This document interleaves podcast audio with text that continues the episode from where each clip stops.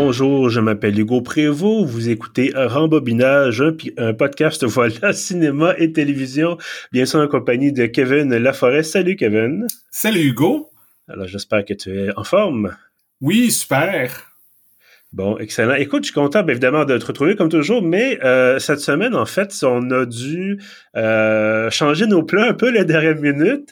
On devait, en fait, on va vous parler du film euh, et Fils de Raphaël Ouellette, donc qui sort, en fait, au moment où vous écouterez cet épisode-là, le film va être officiellement en salle, euh, donc sorti le 17 juin, le vendredi. Et ce qui devait se passer, en fait, on devait avoir Raphaël avec nous pour une entrevue. On devait discuter avec le réalisateur et, scénariste du film. Euh, malheureusement, Raphaël est retenu, donc n'a pas pu être, euh, ne peut, ne peut pas être là. Euh, ça ne nous empêche pas évidemment de pouvoir parler du film comme tel avec un petit bémol, c'est-à-dire euh, Raphaël est également, bon, d'abord un ami, et ensuite co, euh, co-animateur de ce podcast. Il a été là deux fois déjà. Vous l'avez entre autres entendu quand on a vu Titan au cinéma du parc.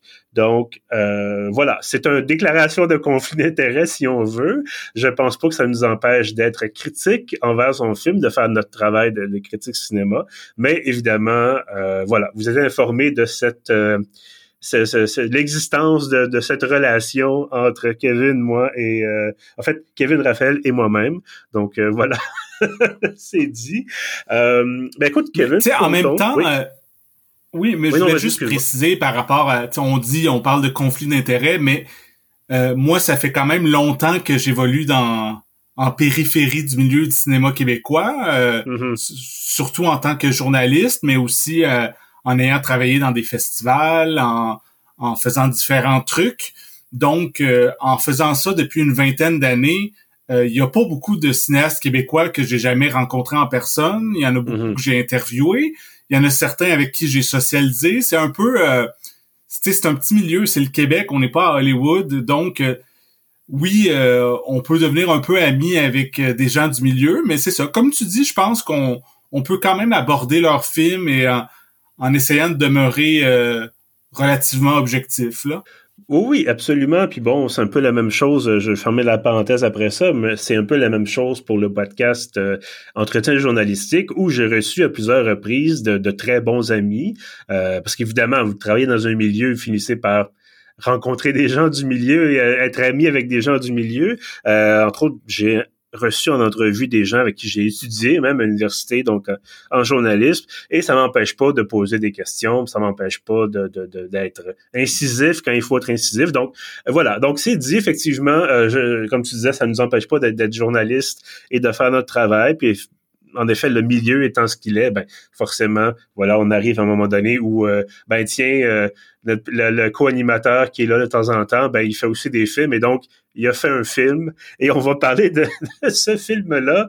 Euh, ben écoute, est-ce que tu pourrais peut-être, avant de qu'on se lance dans notre notre critique comme telle, est-ce que tu pourrais nous résumer l'intrigue de Arsenault et Fils? Oui, bien sûr. Donc, euh, Arsenault et Fils, euh, c'est un peu un, retour aux sources pour euh, pour Raphaël Ouellette. Euh, son dernier film, qui date quand même d'il y a quelque chose comme huit ans, je crois, Guroveana, c'était son premier long métrage dont il avait pas écrit le scénario. C'est un film en anglais qui se déroulait dans la ville, à Montréal, et que c'était très différent de ce qu'il avait fait auparavant. Parce que là, avec Arsenault et Fils, on retourne euh, pas mal dans les mêmes lieux que, que Camion et que ses premiers films, euh, des films comme euh, Derrière moi ou New Denmark, tout ça, qui ont tous été tournés dans le Témiscouata, dans le, le village de Dejli, d'où est originaire Raphaël. Et donc, pour parler plus du scénario, cette fois-ci, on, un peu comme dans Camion, il y a trois personnages principaux qui sont deux frères et leur père. Et ce sont les arsenaux, mais ici, c'est un peu dans une dynamique euh, de thriller criminel mhm. parce que ces hommes-là font du braconnage. Ils, ils, chassent euh, en dehors euh, de la saison légale, donc ils, ils, essayent de pas se faire prendre en tuant des bêtes, puis ils revendent la viande autant autour de leur village que même jusqu'au Nouveau-Brunswick et je pense même aux États-Unis parce que Desjely se trouve à être comme juste à la frontière du Nouveau-Brunswick d'un côté et du Maine de l'autre. Donc c'est ça, c'est un peu à la fois un, un film criminel avec des éléments de cinéma de genre, mais aussi euh, il y a des thèmes qui sont chers à Monsieur Ouellette, euh, soit euh, la famille, les liens entre père et fils, entre frères. Puis il y a même aussi le personnage de Karine Vanasse qu'on qu'on voit beaucoup dans les publicités, qui est une, une animatrice de radio qui vient d'arriver il y a à peu près un mois dans le village et qu'elle, elle, elle va se trouver à, à comme un peu entrer dans le clan des Arsenaux et euh, il y a comme un, semblant de d'histoire d'amour potentiel qui se développe avec un des frères, qui est presque un triangle amoureux avec l'autre frère. Il y, a, beaucoup d'affaires qui se passent dans ce film-là. oui, oui, absolument. Euh, c'est intéressant que tu fasses des parallèles. Je dois avouer que j'ai pas vu aucun autre film de Raphaël. Euh, peut-être que s'il nous écoute, il va être, il va être déçu. Euh, mais écoute, ça sera quelque chose, à, une erreur à corriger peut-être pour, pour moi dans les, les prochaines semaines. Mais en même temps à ta défense, euh, ces films, euh, à moins, moi je les ai tous vus euh, quand ils sortaient en salle. Ça fait vraiment mm. depuis son premier long métrage que que je suis sa carrière, mais sinon, en ce moment, il y en a beaucoup qui sont pas disponibles nulle part. que même moi, je, je prévoyais essayer de presque toutes les revoir avant de, de faire l'épisode. Puis il y en a plusieurs que j'ai pas réussi à trouver sur aucune plateforme ou faudrait trouver euh, des vieux DVD de l'époque ou quelque chose du genre. Là. Ben écoute, peut-être que Raphaël pourra nous aider, et peut-être sa collection personnelle, sans doute. Ouais. Euh, j'ose croire qu'il a gardé des copies de ses films. oui, sûrement. Euh, mais, mais oui, ce que tu disais sur le, le, le mélange des genres, effectivement, il y a beaucoup... j'ai vu ce film-là, je me disais au début qu'il y a un niveau qui est effectivement la question de la criminalité euh, avec des rebondissements et tout ça. Il y a un autre niveau qui tenait plus, je trouvais, du western. Oui. Et il y a, il y a un niveau au-dessus qui, je trouvais que c'était plus, euh, je vais pas dire dans la psychologie, mais on est quasiment dans le mythe. Et euh, je trouvais ça très intéressant parce que je me disais, le, le, dépendamment du public qui va voir ce film-là, dépendamment des attentes du public, on peut se dire, OK, on est satisfait avec le trailer criminel ou ah, on est satisfait que le niveau qui est au-dessus, qui, bon, selon moi, est le western, et ah, on a peut-être quelque chose, ah, c'est des, des aperçus, on n'est pas constamment là-dedans, mais ce côté pas mythologique, mais ça, on a quelque chose qui tient, je pense, du l'espèce de fable, l'espèce de conflit justement entre le père et ses fils. Euh, il y a vraiment quelque chose de, de là qui est intéressant et euh, ben, je pense en fait ça fait en sorte que bon, on se le cachera pas toi et moi, on a beaucoup apprécié euh, Arsenault et Fils. Euh, peut-être avec des légers bémols, mais écoute, évidemment, on n'a pas. Rares sont les films parfaits, on va se le dire, là. Sauf peut-être euh, Prédateur, mais ça, c'est. c'est un autre, autre, euh, voilà, exactement. Non, non, mais on se comprend. C'est on peut pas arriver, surtout quand c'est question des gens comme nous qui avons un bagage, bon, toi même plus que moi, euh, un bagage cinématographique tellement développé, qu'on puis surtout qu'on arrive là en se disant, on n'est pas là nécessairement pour se divertir, on est là pour critiquer. Et là, ça, tout de suite, le cerveau est comme un espèce d'autre mode, un mode analyse, et ça fait en sorte qu'on veut essayer de trouver des choses qui fonctionnent peut-être moins bien pour se dire, OK, ça c'est là, après ça, on peut profiter du reste. Je sais pas si Comment, comment toi tu voyais ça? Parce qu'évidemment, comme on disait, c'est, un ami aussi, c'est quelqu'un qui t'ont suivi de la carrière. Est-ce que tu es arrivé là en disant il faut vraiment que j'analyse ça pour le balado? Tu t'es là, je dis je regarde ça pour le plaisir d'abord et avant tout. Ben, c'est un mélange des deux. C'est sûr que en tant que critique, on, on porte attention à certains trucs que peut-être qu'on n'est pas juste dans le divertissement. Mais en même temps, moi, je considère que encore plus qu'un un critique, je considère que je suis un cinéphile, que je suis un fan de cinéma. Et quand je m'assois devant un film, euh, je veux aimer ça. sais mon but, c'est pas... Euh, je m'assois pas les bras croisés, puis euh, bon, essaye de m'impressionner. Moi, j'aime le cinéma, puis je pars de... Je veux aimer ça, puis ça se peut que je sois déçu. Contrairement à certaines personnes qu'on dirait qui partent de je suis sûr que ça va être mauvais, puis euh, essaye de me gagner. Donc, euh, c'est un peu le même que je pourrais l'exprimer. là. Ben, écoute, je pense que c'est très bien exprimé. Euh, puis je pense qu'un peu, moi aussi, c'est ça. Peut-être tendance des fois, dépendamment de l'heure de la journée, dépendamment de ce que j'ai besoin de faire comme aux tâches, bon, peut arriver en disant Ah, faut que j'écoute un film, faut que je regarde ça. Puis en même temps, là, évidemment, c'était le film de Raphaël. On se disait, ah, ben, on connaît bien, envie de, de on l'attendait avec impatience quand même. Je pense qu'on en a parlé plusieurs fois au podcast justement en disant le film s'en vient, le film s'en vient, on va, on va en parler. Euh, la bande-annonce était bien intéressante aussi. Euh, qu'est-ce que tu pensé d'ailleurs de la, distribution? Elle est quand même très, très solide. Là. Oui, vraiment. Euh, il y, a, plusieurs acteurs avec qui Raphaël avait déjà tourné, entre autres à la télévision, comme Karine Vanas a, joué dans la série Blue Moon, euh, dont euh, Raphaël a, réalisé une, saison. Puis euh, Micheline Langto était dans Fatal Station, qui était une, une série quand même le fun, assez tripante. Puis, fait que, tu sais, c'est des valeurs sûres. Il y a aussi Luc Picard, évidemment, qui est mm-hmm. depuis très longtemps un des grands acteurs québécois. Mais je trouve que les révélations du film sans être des gens qu'on n'avait jamais vus, c'est des gens qu'on avait vu dans autre chose, mais je trouve les, les, les deux jeunes frères qui sont joués par euh, Guillaume Cyr et Pierre-Paul Alain, euh, c'est vraiment eux qui font le film. Euh, moi, particulièrement, Guillaume Cyr, je l'ai trouvé extraordinaire en espèce de brut sensible. Il est vraiment imposant physiquement, mais c'est clairement quelqu'un de de vulnérable, de qui est près de ses sentiments, même si il les cache la majorité du temps. Puis euh, j'ai vraiment trouvé que on est loin, on vient d'avoir le, le gala Québec Cinéma il y a quoi une semaine ou deux. Donc, mm-hmm. on est loin du gala de, de l'année prochaine, mais j'espère que l'industrie va se rappeler de ben, de plein de monde euh, devant et derrière la caméra dans Arsenault et Fils, mais entre autres de Guillaume Cyr, je trouve qu'il mérite vraiment euh, une nomination pour un Iris. Oui, puis je trouvais que justement le choix, euh, je disais une entrevue de Raphaël, je pense dans le Devoir, qui parlait de son choix d'acteur pour ce personnage-là et qui cherchait justement, je pense, quelqu'un avec espèce de, comme tu disais, la brute au grand cœur ou quelque chose comme ça. Et je trouve que dans ce film-là, il y a cette polarité, euh, cette espèce de, de, deux extrêmes. On disait, bon, brut, sensible, tout ça. Mais c'est non seulement c'est quelqu'un qui a des sentiments, mais qui est très large d'épaule, mais c'est aussi euh, c'est un bandit et le chef des pompiers de la place. Euh, c'est aussi un fils Arsenault, mais tu vois clairement que ça y tente il aime pas ça. Euh, il y a une séquence au début du film, c'est pas un divulgateur, mais à un moment donné, il va suggérer à son père, il va dire, écoute, je pense que ça, à d'autres membres de la famille aussi, ils écoutez, on, devrait prendre une pause de la chasse. Les gardes-chasse nous courent après.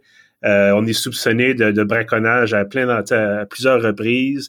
on devrait attendre le début de la chasse officielle. On devrait faire autre chose. Puis là, il parle de se transformer le garage pour réparer des voitures électriques. Euh, il y a une espèce de sensation de il porte l'héritage Arsenault et c'est extrêmement lourd sur ses épaules, mais en même temps, c'est quelque chose que toujours connu. Donc, c'est quelque chose quand même avec lequel il est habitué, quelque chose qui peut-être est rassurant ou est réconfortant de dire bon ben ça a toujours été comme ça, ça sera toujours comme ça. Et je trouvais qu'effectivement le jeu, souvent c'est dans le nom dit, mais le jeu de Guillaume c'est fantastique, vraiment là, euh, très très bonne interprétation là, dans, dans ce film là. Oui, puis je trouvais que un peu plus par rapport au thème du film, de la façon que tu décrivais euh, le personnage de Adam, qui est joué par Guillaume Cyr, mm-hmm. Ça, ça, ça, me rappelait que dans certaines entrevues, euh, Raphaël, il mentionne euh, le parrain de Godfather de Coppola. Et tu sais, c'est une grosse comparaison parce que c'est un des grands chefs-d'œuvre du cinéma hollywoodien. Mais quand t'en parlais, dans le fond, c'est vrai que c'est les mêmes thèmes, que c'est un un fils qui est comme dans une famille criminelle, mais que un peu comme le personnage de Al Pacino dans, dans Le Parrain, lui, euh, on sent qu'il voudrait euh, quitter euh, le monde interlope, qu'il voudrait faire mm-hmm. sa propre vie, mais à cause de sa loyauté, à cause de son son, son amour pour sa famille, comme ça, il il réussit pas à, à s'en sortir. Il, il est toujours ramené vers vers sa famille et donc vers le crime. Puis c'est un peu ça la dans les deux cas, c'est ça la tragédie du personnage? Oui, oui, absolument. Puis, euh, je pense que le fait aussi d'avoir... Il y a une scène qui m'a fait euh, éclater de rire. Euh, encore une fois, c'est pas un divulgateur, mais Adam est en train de faire chauffer des restants chez lui et sa téléphone sonne. Puis c'est une maison qui est très standard. C'est rien de, d'extraordinaire, confortable, mais c'est pas pas rutilant. C'est, maison correcte. Et le téléphone sonne, c'est sa grand-mère qui lui dit Ben, qu'est-ce que tu manges pour souper? Puis là, je me disais, ben, ça va être une conversation, comme il y en a des fois, bon, euh, qu'est-ce que tu fais ou qu'est-ce que tu as fait aujourd'hui? Puis là, c'est Ah ben, je suis en train de manger des restants de, poulet, je sais pas trop quoi. Et là, elle demande Est-ce que tu as des, accompagnants, des euh, accompagnements avec ça? T'as-tu, bon, je sais pas quoi, des légumes, des patates, peu importe. Il dit, ah non, juste du poulet comme ça. Il dit, ah ben viens-t'en, j'en ai. Puis là, il fait juste sortir puis traverser la rue. sa grand-mère est en face. Puis je trouvais que c'était euh, d'abord Micheline Langto, comme toujours, fantastique, euh, qui joue la grand-mère, mais euh, je trouvais que c'était très représentatif, encore une fois, d'espèce de carcan-là de tu veux, tu veux sortir de ta famille, tu veux faire autre chose de ta vie, mais t'habites en face de ta grand-mère, chez ta grand-mère, tu travailles avec ton père, ton grand-père même, puis ton frère. Il euh, n'y a pas, y a pas d'issue, là. Ça, à moins de, de, qu'il y ait une cassure, euh, tu s'en sors pas, là. Ben c'est ça, c'est aussi euh, c'est la famille, mais c'est aussi le fait d'être dans un petit village où mm-hmm. que tout le monde se croise tout le temps. Il y a il y a souvent, on entend souvent parler dans le film de la réputation des arsenaux qui sont comme un peu réputés pour être un peu des bombes, être un peu des bandits, même si c'est euh, plus ou moins euh, affiché. Et c'est ça, c'est la notion de dans être à la campagne d'un village, c'est que tout le monde se connaît, tout le monde sait c'est qui les arsenaux. Puis c'est intéressant aussi là, quand on regarde le film au début. Euh, dans les premières scènes avec le personnage de Karine Vanas, qui, qui est nouvellement arrivé au village, euh, elle s'en va au, restaurant du coin, elle parle à une madame, puis là, elle dit « Ah ouais, il y a tel garage, Arsenault et Fils. » Puis là, elle dit « Oui, euh, euh, c'est Micheline Langto, justement. » Elle dit « Ouais, c'est le meilleur garage, va voir Adam, il va te faire un bon prix. » Et un peu plus tard, on comprend que c'est ça, justement, c'est sa grand-mère à lui, puis fait tout est un peu incestueux, tout le monde se connaît. oui, absolument, c'est ça, c'est c'est un peu le village Arsenault. Tu, sais, tu te dis, bon, ben, les gens sont connus, puis on sait qu'ils font de la magouille, mais ils ont, ils ont rendu des services, peut-être à un moment donné, il y a des espèces de dettes d'honneur, tu sais, on tu parlait du parrain, euh, c'est ça, c'est comme, tu me rends service, je te rends service, puis ah, tu te rappelles-tu, j'avais aidé ton père à l'époque, fait que laisse-nous donc tranquille un peu, ou quelque chose de même.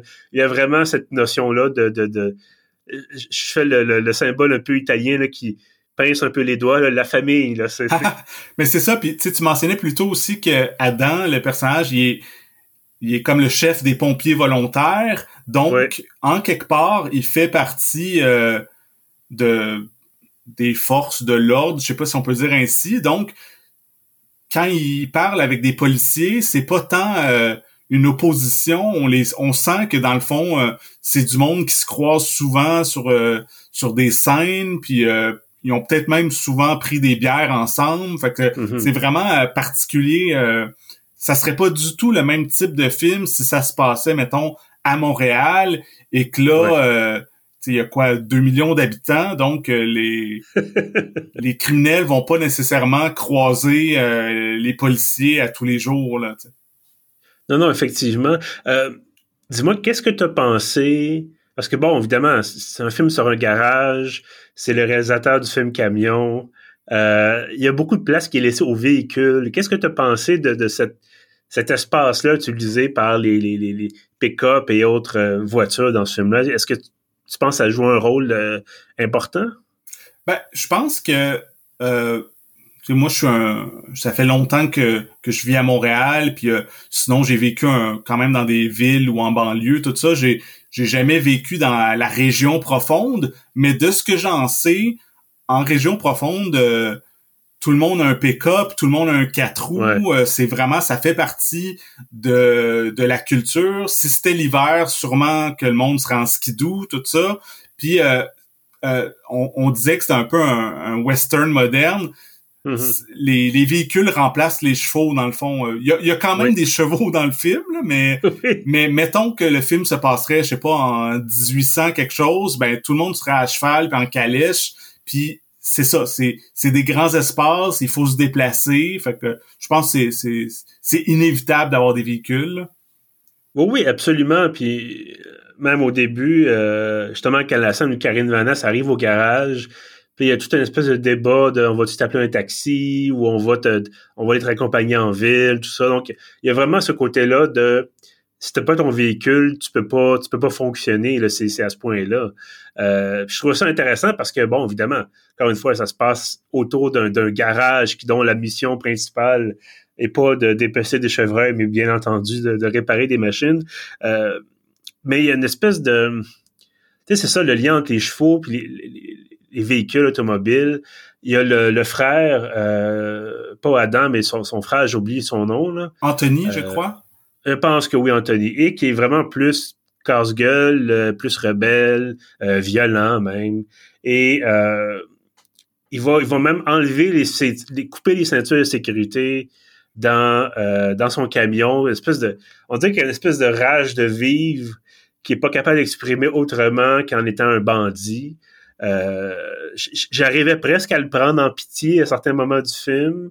Euh, je me disais c'est peut-être sa quête d'émancipation à lui qu'on suit finalement, euh, ou peut-être que les deux frères ont chacun leur quête pour se libérer du carcan, mais il y en a un qui bon ça passe par la, job honnête, puis l'autre ça passe par peut-être l'autodestruction. Mais bref, la place du véhicule effectivement, à un moment donné même tu as le, le, le pick-up qui transporte le quatre roues c'était quasiment une pyramide, là. T'avais le. Donc, c'est ça, c'est vraiment, c'est là, c'est très présent. Euh, je serais curieux d'entendre Raphaël à savoir si lui, effectivement, quand il a grandi dans ce coin-là, euh, est-ce que est-ce que c'est tout le monde en pick-up, tout le monde en, ça, en camionnette, euh, en voiture? Euh, je veux dire, moi, avec mon Bixi, ça passerait pas. ouais, moi, j'ai, j'ai pas de permis de conduire, fait que je ah, marcherais beaucoup dans, si je vivais à Desjely, je serais, j'essaierais de, de me rendre où, il faut à pied. Là. Je sais pas si ça se fait ou si c'est trop des grosses distances, là, mais. Ben, ça te ferait des bons mollets, certainement. Euh, est-ce qu'il y a quand même des choses que tu as, moins aimées dans le film? Euh, je dirais pas que c'est un film parfait, mais je trouve que c'est vraiment un excellent film. Puis mm-hmm. moi, pour avoir vu tous les films euh, de Raphaël, je, je considère que c'est dans les meilleurs. Euh, je pense que peut-être parce que je l'ai vu quand même plusieurs fois depuis dix ans, euh, Camion reste mon préféré, mais pas loin derrière, je mettrais Arsenault et Fils. Euh, mais c'est ça. Sinon, pour des bémols, je sais pas. Je pense que à, pour un film qui est nouveau, qu'on n'a pas encore vu plein de fois et analysé, il y a un peu un sentiment qu'il y a certaines pistes qui sont peut-être laissé de côté, mais je sais pas à quel point c'est intentionnel ou pas. Euh, il y a, tu mentionnais plutôt qu'il y a des non-dits, tout ça. Il y a des trucs euh, qui sont suggérés, qu'on comprend, mais que euh, dans le film en soi, qui sont pas toujours expliqués. Mais je trouve pas nécessairement que c'est une mauvaise chose, mais j'essaye d'imaginer quelqu'un qui, qui regarde le film puis qui cherche des trucs à à, critiquer. Tu sais, je pense que c'est mm-hmm. un peu euh, ça qu'on pourrait dire.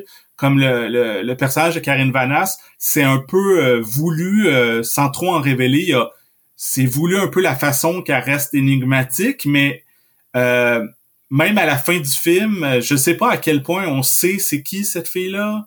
Et des, petits trucs comme ça, mais, mais je pense quand même que c'est un film à voir. Oh oui, absolument. Puis je vais dire un peu comme toi, il y a des choses qui sont laissées en suspens. Que c'est un choix artistique? Euh, possiblement. Je, je pense pas que ce soit un film incomplet. Au, contraire, je pense que ce qui est laissé un peu dans l'ombre, ça n'empêche pas d'apprécier le, film puis d'avoir une conclusion qui est, euh, dirais, en ligne droite de, ce qui s'est passé durant le, reste du film. Euh, d'ailleurs, j'aimerais remercier euh, Raphaël de ne pas avoir fait un film de deux heures et demie. Euh, non, mais je veux dire, la, longueur, évidemment, ou la, la, courtesse, si on veut, ou la, en tout cas, la, la courtesse, mon Dieu, c'est pas un mot français. Mais bref, la longueur est pas un, pas lien direct avec la qualité d'un film, bien sûr, mais euh, on s'est tapé des fois des films de deux heures, trois heures euh, pour des bonnes et des mauvaises raisons. Euh, mais dans ce cas-ci, 1h40, je pense que ça, ça, ça, ça cadre très bien avec ce qu'il y avait, ce qu'il y avait à raconter. je pense peut-être que à certains moments, tu sais, je te parlais des trois niveaux que, que j'avais vus dans le film. J'aurais c'est moi, là, c'est le, le, gars qui écoute des films euh, beaucoup plus souvent depuis qui, qui, fait un podcast là-dessus et qui critique cinéma, mais euh, j'aurais pris peut-être plus de cette, ce troisième niveau-là, un peu plus mythologique. Euh, mais peut-être que ça aurait été au détriment de, de, de, de, l'appréciation d'autres personnes qui voient ça davantage comme un thriller criminel. Je veux dire, il y a pas, il y a rien qui me, qui me fait dire, oh non, c'est, euh, c'est horrible, allez pas faire ça. Euh, j'ai beaucoup aimé et je trouvais que c'était une, euh, comme je disais, dans, le temps imparti, dans le temps choisi, avec l'emplacement choisi, les personnages choisis, je pense que c'est probablement le meilleur résultat euh, qui, qui, pouvait obtenir là, avec, avec tout ce qu'il y avait sous la main. Et euh, j'ai vu, il y a d'excellents plans d'ailleurs, d'excellentes utilisations de la, de la, lumière, de la caméra, tout ça. Euh, donc, de ce côté-là, je pense que Raphaël a eu du, je vois clairement qu'il a eu du plaisir à tourner ce film-là et euh, le résultat est très, très bien. Oui, puis je voulais mentionner aussi que c'est vrai que quelqu'un aurait pu aller plus loin dans le côté mythologique, fantastique. Il y a mhm. certains petits moments qui, dans le film qui sont euh, moins réalistes et c'est, assez intéressant. Mais euh, pour le film, je pense qu'il a voulu faire, c'est une grande qualité du film, que c'est très vécu, c'est très authentique. Euh, mhm. Autant les personnages que les lieux, que les situations qui se passent. Euh, c'est rare dans le film qu'on dit ah ouais ok ça c'est euh, j'y crois pas on a vraiment l'impression que c'est du vrai monde dans des vraies places et euh, il y a quelque chose d'immersif là-dedans que je trouve intéressant puis que oui en tant que que cinéphile des fois c'est le fun de d'être pris de court puis de d'aller dans des places euh, fantastiques mais mm-hmm. je trouve que dans ce film là ça marche de vraiment rester dans dans le concret la majorité du temps là. Oui, oui, absolument. Euh, ben écoute, je pense qu'on va tous les deux recommander fortement euh, Arsenault et Fils. Euh, Est-ce que tu dirais aux gens d'y aller maintenant, d'aller en salle ou peut-être d'attendre? Ah non, absolument. Ça, c'est vraiment un film, je pense, qu'il faut aller voir en salle. Euh, Adapte, pour moi, c'est euh, le meilleur film québécois de 2022. Puis euh, mm-hmm. l'année est encore jeune, mais je trouve vraiment que c'est un film puissant et mémorable. Euh, je veux mentionner aussi la musique euh, de Viviane Audet et Robin Joël Cool. Ça fait trois films de Raphaël, dont euh, Camion, qui ont fait la musique. Et pour Camion, d'ailleurs, il avait gagné le, le prix de la meilleure musique au gala. Et moi, j'adore ce qu'ils font comme musique, puis je trouve que ça joue beaucoup pour élever le film, pour le rendre euh, parfois plus intense, parfois pour euh, souligner l'émotion, tout ça, ou même le petit côté western, il y a des bouts qu'on qu'on le sent beaucoup euh, dans la musique. Mm-hmm. Donc, ouais, non, moi je trouve que les gens devraient vraiment aller voir ce film. Puis on sait que, surtout pour le cinéma québécois, le premier week-end, c'est vraiment important parce que si le film rejoint pas son public dès qu'il sort en salle, ben des fois, après deux, trois semaines, il est plus à l'affiche, puis on, a manqué euh, sa chance. Donc, euh, perdez pas de temps, allez le voir ce week-end. Parfait. Ben écoute, Kevin, merci de t'être joint à moi pour cette euh, critique. je vous dire inattendue parce qu'on évidemment on voulait en parler, mais bon, on devait effectivement euh, discuter avec Raphaël. On aura peut-être l'occasion de le faire dans le cadre du, prochain épisode. Mais en attendant, écoute, encore une fois, merci euh, pour ton temps là, pour euh, cet épisode 56 de Rembobinage. Merci évidemment à ceux qui nous écoutent. Vous pouvez trouver tous les autres épisodes sur pieuf.ca. On est également sur Spotify, sur Apple Podcast, sur Google Podcast et notre hébergeur Balado Québec. En terminant, ben, écoutez, vous le savez, c'est mon laïus habituel et je vous invite à vous abonner à l'infolettre de pieuf.ca. Tous les samedis matins, vous avez l'ensemble de nos contenus, y compris y compris donc les épisodes de rembobinage, épisodes de podcast, tout ça dans votre boîte de réception. Et parlant du podcast, bien entendu, on a notre page Facebook depuis maintenant quelques semaines. vous allez, bon, évidemment, sur Facebook, vous tapez rembobinage podcast et vous allez tomber là-dessus. On a également un lien sous l'épisode sur la page de Pierre. Il y aura donc euh, l'épisode que vous écoutez en ce moment. Et sur ce, je vous dis merci et à bientôt.